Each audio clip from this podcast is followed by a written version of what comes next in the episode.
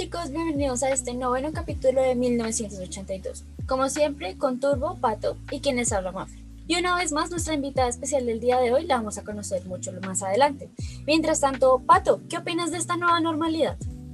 Bueno, Mafe, entonces primero que todo toca tener en cuenta que pues ya no estamos en cuarentena, ¿no? Que ya hay muchas personas que están saliendo a seguir su vida, tratando de seguir su vida normal, por decir, en muchas, entre muchas comillas, ya tratando de convivir con este virus que pues, ya nos tiene, nos estuvo encerrados cuánto tiempo.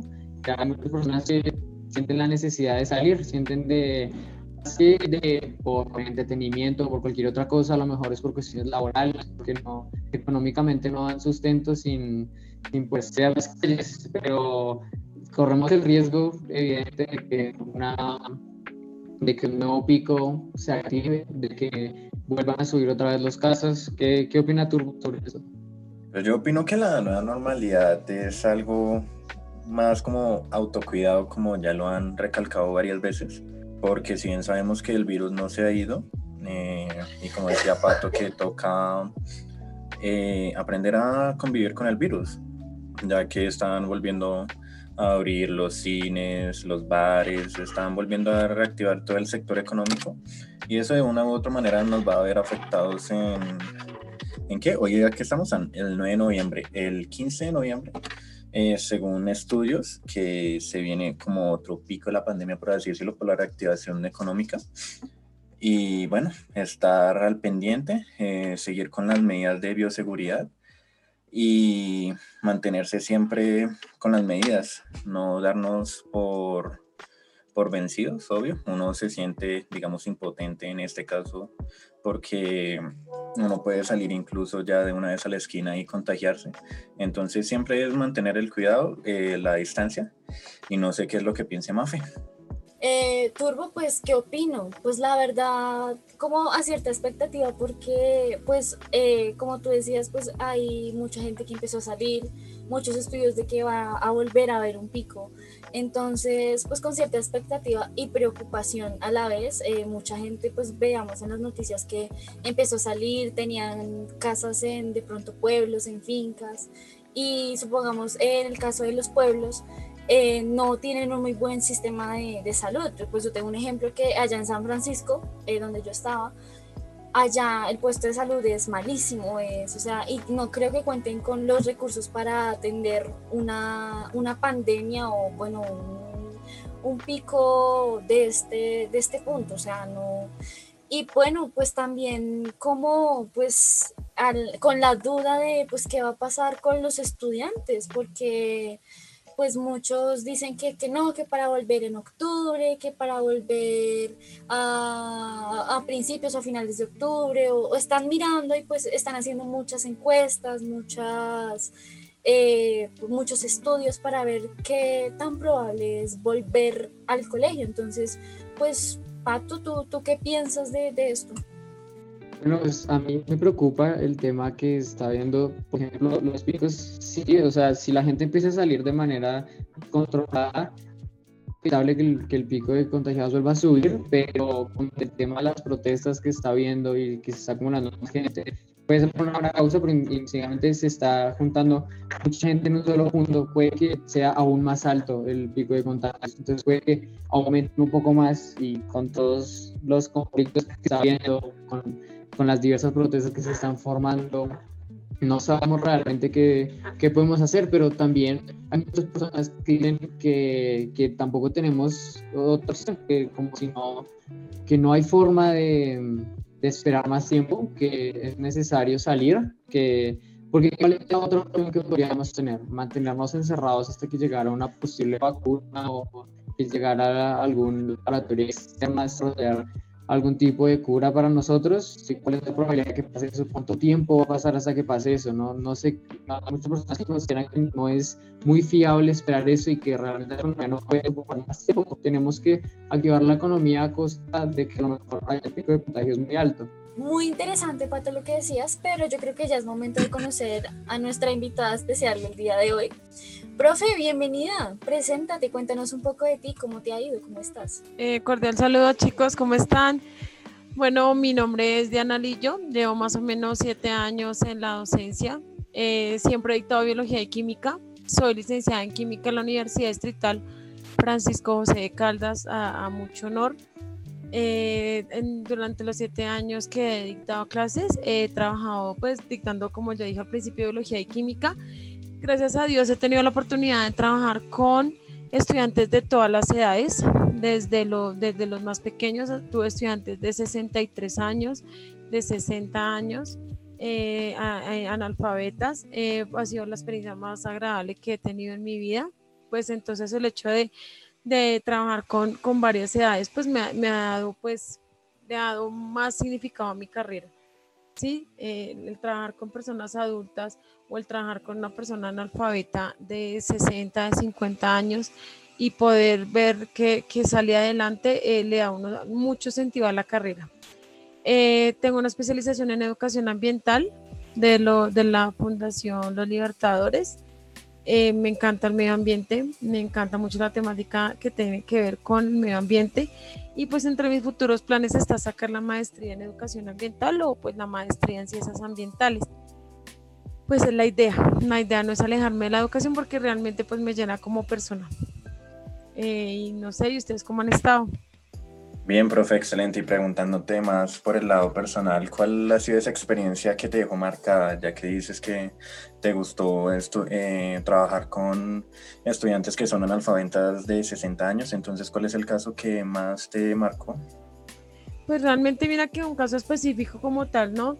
pero sí de pronto me marca mucho que digamos personas como nosotros de nuestra edad o que jóvenes que tienen todas las posibilidades de salir adelante no las aprovechan y personas que llegan a los 45 años, 50 años con problemas de lectura, con problemas de escritura, entonces em, eh, pues puedan querer salir adelante hasta edad. ¿sí? Muchas personas creen que la culminación de la vida es hasta 50, 60 años, pero todavía hay personas que quieren salir adelante hasta, ¿sí? Y que valoran, y valoran su vida, valoran la educación.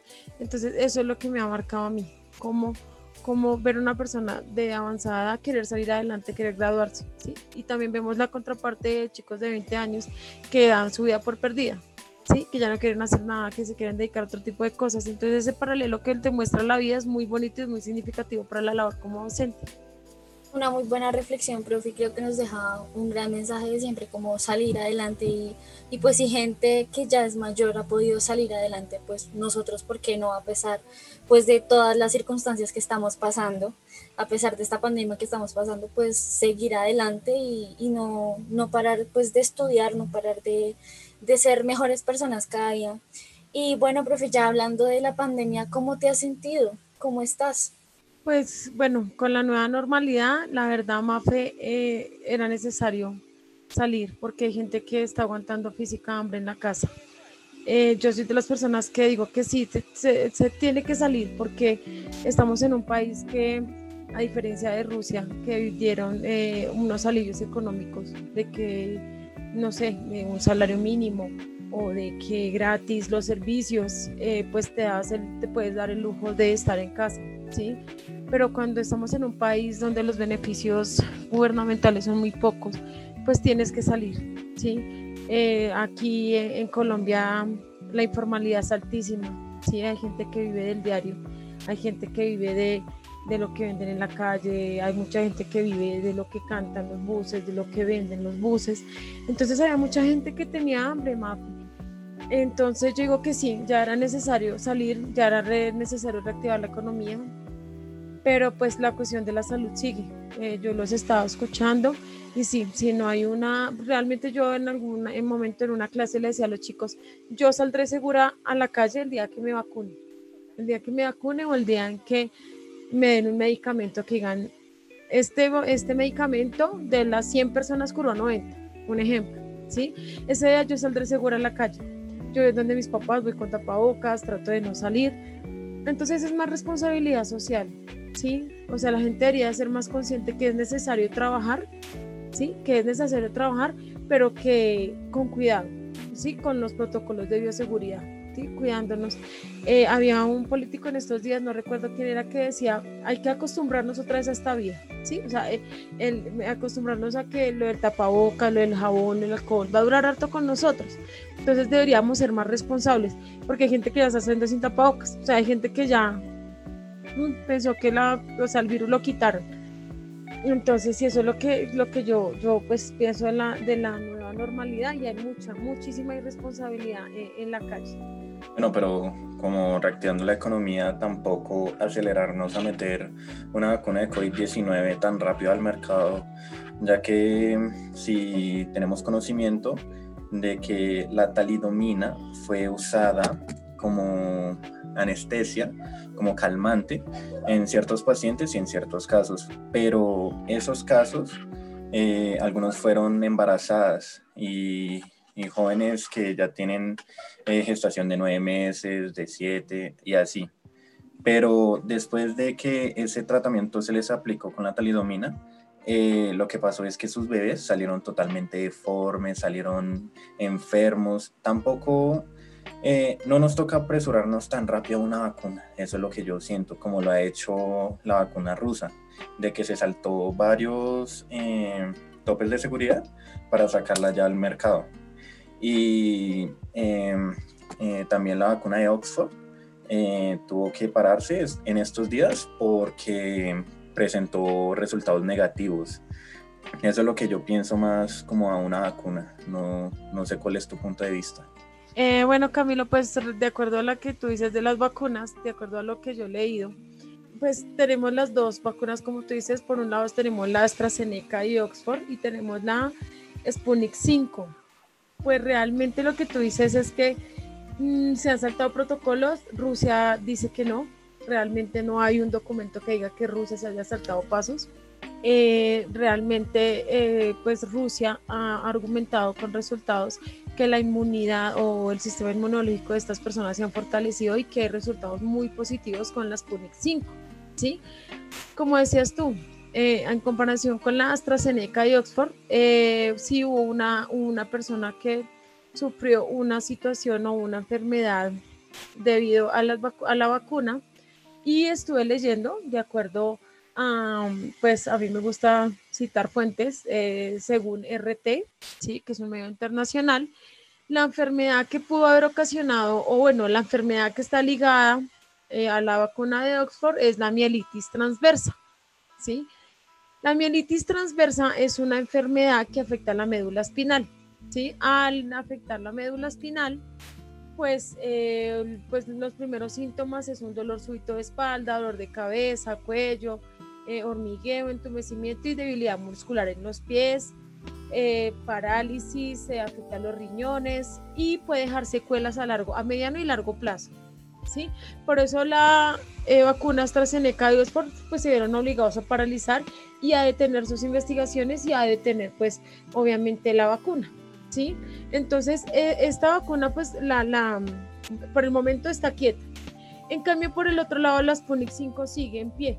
Pero yo creo que sinceramente a nosotros nos interesa, no sé a ustedes, a nosotros nos interesa qué va a pasar con nosotros, ¿cierto? Yo creo, no sé ustedes qué opinan. ¿Qué va, qué va a pasar con nosotros? O vamos para aquí, o vamos para allá, o cuando vamos a tener la, la vacuna. No, no, sé ustedes qué piensen.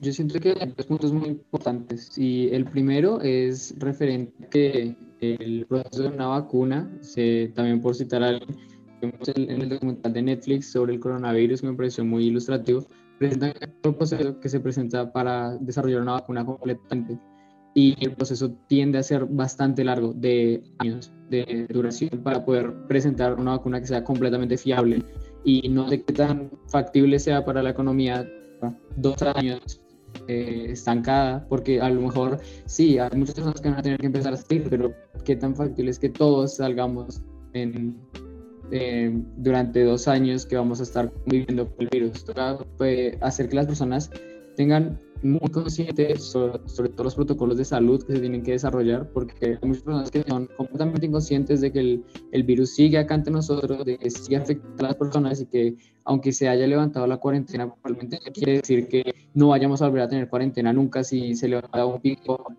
que pues, es una posibilidad, no, no sabemos realmente cómo vaya a afectarnos. Y el segundo punto es el que tú decías acerca de, de que cómo va a llegar acá la vacuna y siento que ese es de costo para nosotros en especial, porque sí, puede que en Rusia y en algunos otros países eh, potencias se desarrolle mucho más rápido la vacuna porque ellos no la están investigando y obviamente cuando ellos desarrollen la vacuna a las primeras personas que van a empezar a aplicar, cuando ya la tengan segura va a ser a ellos mismos. Primero, eh, a esas regiones porque tienen más fácil acceso y si a lo mejor Rusia es la primera en hacerla, por ejemplo, eh, va a inmunizar primero esa situación de Europa, a lo mejor luego como Estados Unidos tiene un poder adquisitivo muchísimo mayor que el nuestro, va a empezar a comprar vacunas a ellos y va a inmunizar a ellos y como es un lugar mucho más amplio, van a necesitar más vacunas allá y para cuándo van a llegar a Latinoamérica. Nosotros tenemos el dinero suficiente para, para, competir económicamente en costos con las vacunas que pueda comprar Estados Unidos. No, no sé qué tan factible sea que podamos controlar eso a través de vacunas eh, fáciles para toda Latinoamérica, que sabemos que es una economía en puesto crecimiento. Ok, pues mira, eh, yo pues, eh, me, pues me he documentado al respecto, sí, porque creo que, que en este momento nosotros de pronto aterrizar la información, si lo que tú dices, la vacuna rusa, ¿cierto? Y pues la, por la parte de Oxford, pues la parte de Londres, sí, de Reino Unido, porque AstraZeneca tiene su origen en el Reino Unido. Bueno, nosotros sabemos que el país más afectado eh, de América del Sur es Brasil, ¿sí? Entonces, es la, eh, Rusia ya hizo algunos acuerdos con Brasil para traer las Sputnik 5 a, América Latina, ¿sí? O sea, el puente más cercano entre las Sputnik 5 y América Latina es Brasil. Y ustedes saben que, pues, por, eh, por Bolsonaro, entonces Bolsonaro, pues, en su afán, pues la idea es vacunar a la gente porque en Brasil ha, ha, habido pues un índice de afectación altísima. Entonces, eh, pues les cuento ahí, por ahí podría estar llegando a América Latina, ¿sí? En Brasil. Eh, pues obviamente, ¿cuál es el problema? Rusia es una gran potencia, pero ¿cuál es el problema de vacunar a todo el mundo? La producción, ¿cierto? Obviamente para asegurarle una vacuna a todos los países necesitan producción. Entonces, em, pues de acuerdo a eso, posiblemente México y Venezuela, entre comillas, también son unos países que están como a la espera de hacer acuerdos con Rusia, ¿sí? Para las Sputnik 5. Y posiblemente, no les digo posiblemente, ¿por qué? Por lo que decía Pat, muchos países de una u otra manera están desconfiando de los resultados tan rápido, porque sí, según los documentales, para sacar una vacuna bien se demora dos a cuatro años y prácticamente sacamos una vacuna en seis meses. ¿Sí? Entonces, eh, estos países están en la demora de aprobar ciertos acuerdos porque ellos también están haciendo sus estudios internos, ¿sí? Por ejemplo, Anvisa, que es la Agencia eh, Nacional Sanitaria de Brasil, está haciendo todavía unos estudios y por eso es que ellos no han como firmado, ¿sí? De decir, sí, yo recibo ese lote de, vacunas, pero ese es como la mayor probabilidad, ¿sí? Eh, también hay unos posibles acuerdos em, entre Argentina y Nicaragua, pero eh, Argentina y Nicaragua es para fabricarla. Sí, me hago entender, o sea, no solamente para traer la dosis, comprar la dosis, sino para em, fabricarla, porque es que realmente es una responsabilidad a nivel mundial, eh, pues producir un lote de vacunas tan enorme. ¿Listo? Voy a dar una opinión que sinceramente es muy personal. Ustedes saben que Colombia se ha prestado al lado de los Estados Unidos y que de Estados Unidos con Rusia no tanto. Y eso influye en nosotros. Una opinión personal, yo creo que nosotros no, creo que nosotros no vamos a utilizar las Sputnik 5 Colombia siempre se ha visto más inclinada a utilizar la AstraZeneca y Oxford, ¿sí? Y ustedes saben que ahí hay intereses económicos. Lastimosamente, en una pandemia donde debería primar la salud y la parte social, también hay intereses económicos. Entonces yo digo, yo no me hago muchas soluciones con la Sputnik 5, sino con la de AstraZeneca, ¿sí? Según lo que se puede leer, si Rusia llega a acuerdos, en noviembre más o menos ellos están distribuyendo las dosis de, las vacunas. Pero pues a nosotros sí nos va a tocar como esperar un poquitico más para que pues Rusia llegue a ser como un acuerdo ahí con Colombia. Listo, profe. Me, si bien decías que lo de la economía, esto se ve afectado, también tenemos que saber, digamos, en cuánto tiempo eh, tardará en salir al mercado, porque al gobierno le interesa, aunque suene mal, que la gente muera. Eh, ¿Cuánto tiempo crees que más, cuánto tiempo crees específicamente que dure, dure en salir la vacuna? Pues, eh, pues lo que yo te digo, Camilo, eh, básicamente es que mm, no es cuánto dure para salir, sino los acuerdos, porque es que aquí influye la economía, lo que yo te digo. prácticamente Rusia puede ya en diciembre estar repartiendo las dosis eh, de, de, las vacunas, pero pues son los acuerdos económicos que se llegan, ¿sí? En algún momento puede sonar cruel, pero eh, el país que consiguiera la vacuna se va a volver rico. Así de sencillo. Sí, si no. O sea, yo creo que cada uno de nosotros en su casa que nos dijeran, señor, ya está la vacuna y la dosis vale 500 mil, un millón de pesos, muchos de nosotros estaríamos dispuestos a empeñar las cosas y a endeudarnos por salvar a un familiar, ¿cierto? Y si esto lo multiplicamos a nivel mundial, a nivel global, imagínate la cantidad de dinero que estas empresas están recolectando, cómo la potencia o cómo las, los países están también enriqueciendo con esto. Sí, es que tenemos que mirar eso, que hay un interés económico y un interés político detrás que siempre han existido competencias entre las potencias para sacar las cosas, que esta competencia no es que sea gratis, ¿sí? Si vemos la historia del mundo, siempre ha habido una competencia entre potencias. ¿Quién no manda el primer hombre a la luna? ¿Quién saca primero esto? ¿Quién iba a hacer primero la bomba atómica? Siempre hay unas carreras. ¿Por qué? Porque esto implica economía. Entonces yo creo que no es tanta la... ¿Cuándo podemos tener vacuna? Porque yo te digo, o sea, Rusia dice que en noviembre, en diciembre puede estar ya entregando las vacunas. Pero como a las personas más vulnerables, ¿cierto? Eh, económicamente, ¿cuándo les van a llegar y cuándo vamos a poder tener acceso nosotros desde nuestra economía? ¿Sí? Eh, según la revista Dinero, eh, la Organización Mundial de la Salud dice que, que es imposible, o sea, según lo que dice Rusia y todo, ellos dicen que es imposible tener una vacuna antes de la mitad de año del 2021. ¿Sí? Que muchos ya han hablado que en enero ya posiblemente estemos vacunados, pero la Organización Mundial de la Salud dice que hasta mitades del otro año es muy difícil que toda la, población esté pues vacunada. Pero pues si nos damos cuenta, pues ya empezaron las vacunas. Entonces lo que yo te digo es, es un interés, eh, o sea, hay más intereses políticos y económicos que, que hasta sociales. Y es lamentable, sí, es, es lamentable uno ver este, esto, ¿cierto? Cuando debería de, primar la vida, ¿no? Antes que la economía, debería primar la vida antes del interés político. Pero pues así funciona el mundo lastimosamente. Y para evitar este tipo de conflictos económicos, profe, que un país pueda a lo mejor desarrollar la vacuna y cobrar lo que ellos quieran para salvar el mundo, ¿cómo consideras que debería regularse para, para que no hayan este, estas personas que a lo mejor no puedan acceder a la vacuna, para que sea algo más global y que realmente lleguemos a tener una inmunización total? Pues digamos, yo considero, Pato, que, que lo primero es que, digamos, este tipo de cosas debería asumirlo el gobierno. Una gran parte debería asumirlo el gobierno, ¿sí? Pues durante muchos años la gente ha venido acumulando impuestos, ha pagado impuestos. Debería el gobierno eh, de una u otra manera subsidiar esto subsidiar en parte este tipo de vacunación para que el, o sea, para que tu estrato económico o para que tu clase social no sea un impedimento para adquirir la vacuna. ¿Sí? Eh, lo primordial es eso. Y, pero imagínate, yo también, pues en algún momento estuve leyendo que de acuerdo al proveedor es el precio. ¿Sí? Decían que, que la más, em, que si digamos en dado caso, la vacuna llegaba a Estados Unidos iba a ser la más costosa. Que si llegaba de China era más económica, que si llegaba de Rusia quizás llegaba también entre un valor de promedio. Entonces son, son, muchas, muchas cosas. Entonces yo digo que de una u otra manera el, el gobierno debería subsidiar este tipo de, pues la vacunación para que sea igual, equitativa ah, para todo el mundo. Profe, pero y mirando que a lo mejor muchos gobiernos tuvieron que subsidiar los impuestos de muchas empresas y de muchas personas para, la, para que pues, pudieran continuar con sus empresas o con, o con ellos mismos en general, con su economía, eh, ¿Cómo crees que de dónde va a generar dinero el gobierno si en muchos lugares la economía está parada? ¿Qué es lo que se está peleando en muchos lugares? Que se reactive la economía para poder, que el gobierno vuelva a generar impuestos para poder pagar ese tipo de vacunas. Si los gobiernos están parados, ¿de dónde van a sacar el dinero para conseguir las vacunas y poder vacunar a las personas? Ok, mira, Pato, pues la verdad yo soy más, tú sabes que yo me enfoco más hacia la parte de ciencia y hacia la parte como de salud. Yo casi no tengo conocimientos de política, te soy sincera, ¿sí?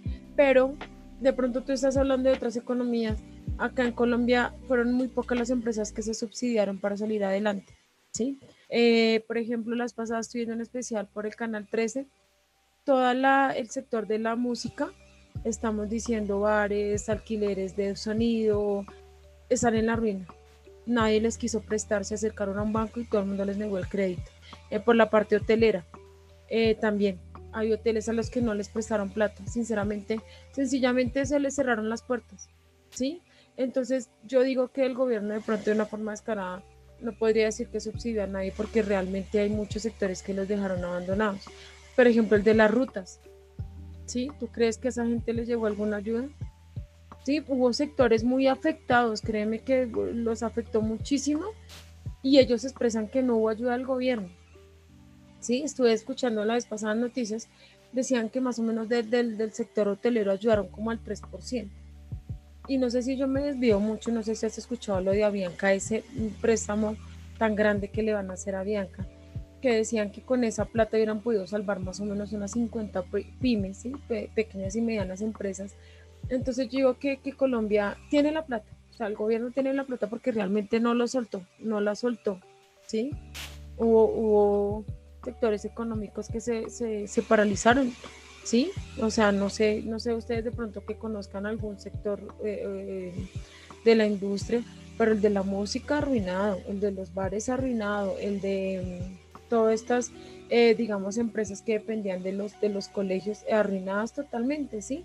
Y, y, tú les preguntas, me acerqué al banco y no, nadie me quiso prestar, pues porque obviamente el banco no va a prestar sobre... Tú sabes que para que un banco te preste necesitas que tener una cierta soportabilidad económica. ¿cierto? Tú tienes que argumentar que tienes trabajo o que tienes propiedades y que puedes asumir una deuda, ¿sí? Y lo que tú dices, pues muchas personas se quedaron eh, prácticamente en la quiebra, se acercan a un banco para que les dé un tipo de auxilio y pues el banco sencillamente les cerró la puerta. Entonces, por lo menos si se les cerró la puerta en este momento, yo creo que lo, lo, pues lo mejor sería que pudieran subsidiar la vacuna. No, no, sé, no sé tú qué opinas, de pronto es lo que yo digo. Y no sé si de pronto alguno de ustedes conozca algún sector de la economía que se vino al piso y que no les quisieron prestar. Yo creo que nosotros hemos escuchado de gente que le habla a uno, ¿sí? O de las noticias, ¿no? Es que no me quisieron prestar, es que me vine al suelo, me vine a pique porque nadie me quiso salvar.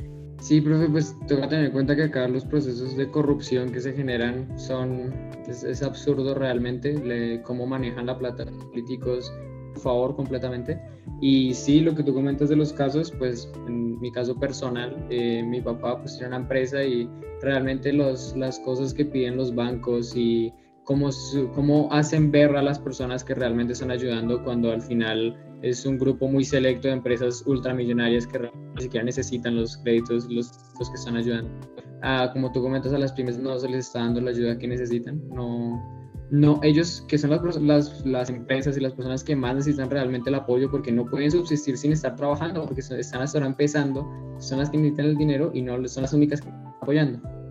Pero bueno, ya para enfocarnos un poco más en la, en la temática que tú nos comentaste al principio que dominas respecto a, al ambiente, respecto a, a, todos los procesos que puede haber, por ejemplo, si se, se genera una producción masiva de vacunas, a lo mejor qué, riesgos ambientales puede existir de empezar a producir de manera así absurda porque son miles y miles y miles de vacunas las que tenemos que estar generando, miles de millones de vacunas las que tenemos que generar. ¿Qué eh, aspectos ambientales puede resaltar de, de, esta pandemia, positivos o negativos?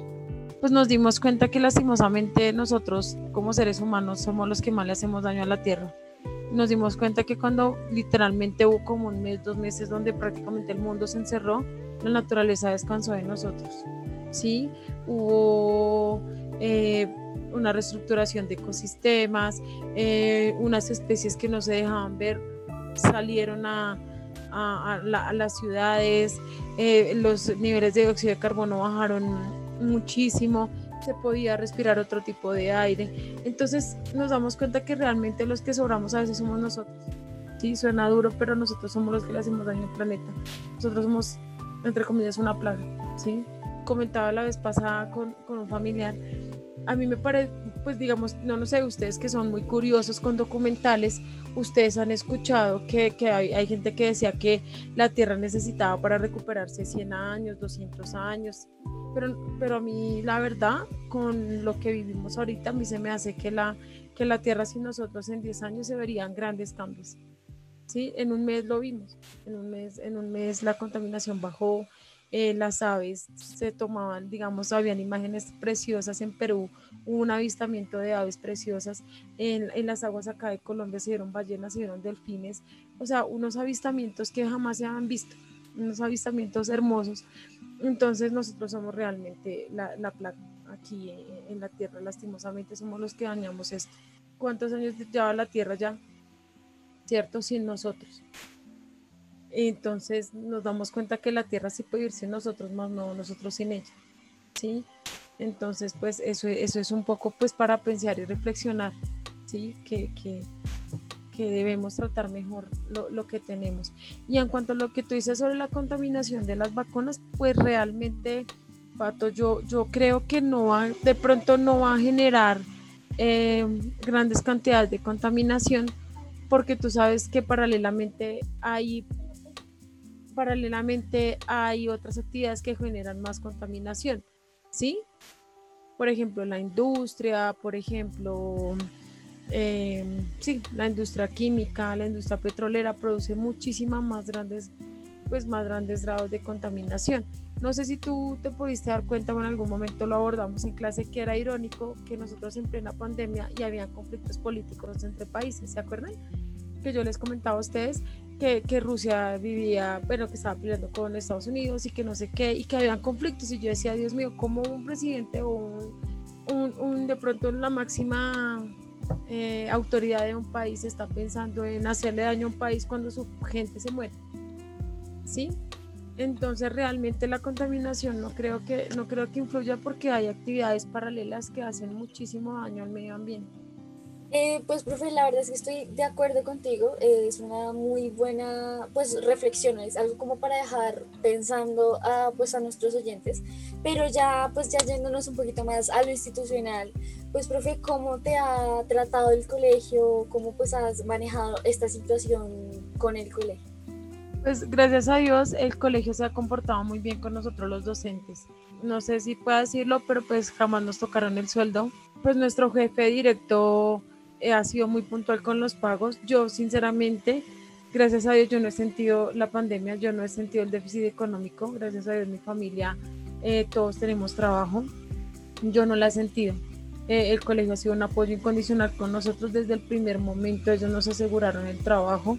Los coordinadores, la rectora, desde el primer momento miramos cómo seguir virtual, cómo no dejar caer el colegio, ¿sí?